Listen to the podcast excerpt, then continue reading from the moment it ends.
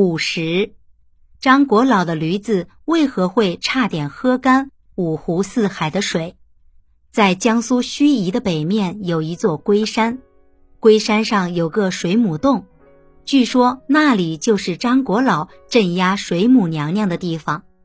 传说水母娘娘挑着两桶水行走在路上，准备水淹东南一带。八仙之一的张国老听说此事。赶忙倒骑着毛驴，半路上拦住水母娘娘，请求让毛驴喝点水解解乏。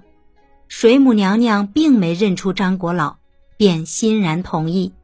谁知道毛驴一口气就喝了一桶水，又把另一桶喝得只剩下一小点。水母娘娘大吃一惊，原来她这两桶中实际上浓缩着五湖四海的水。他又气又恼，随手将桶里剩下的水全倒了出来，顿时大水铺天盖地，淹没了盱眙。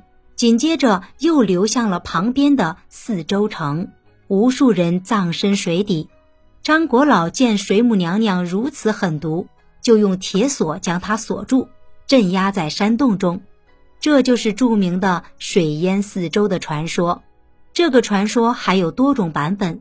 有的说是四周大圣僧伽镇压水母娘娘，或者说是僧伽镇压上古水神乌之奇，而这种种不同的说法都源自大禹治水时在四周收服乌之奇的故事。上古水神乌之奇又被称作无之奇，有学者认为他是《西游记》中孙悟空的原型之一。其外形像一只大猿猴，神通广大。《太平广记》中写大禹治水到了淮泗一带，无论如何也治理不好，于是派来许多神仙和大将擒来淮水水神乌之奇。乌之奇长着青色的身子，白色的头，有一双金色的眼睛。他力大无穷，大禹费了九牛二虎之力，才将他用铁锁锁住。最终治好了水患。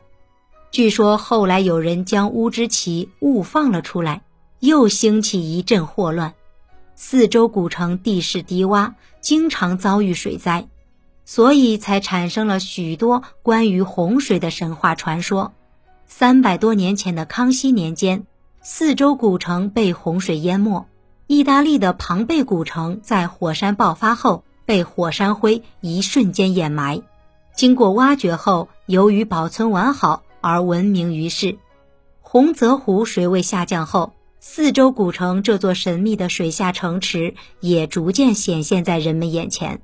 古朴完整的建筑令人赞叹，因而被称作“水下庞贝城”。您刚才收听的是神话传说《中华文化十万个为什么》，同名图书由中华书局出版，演播。路德金。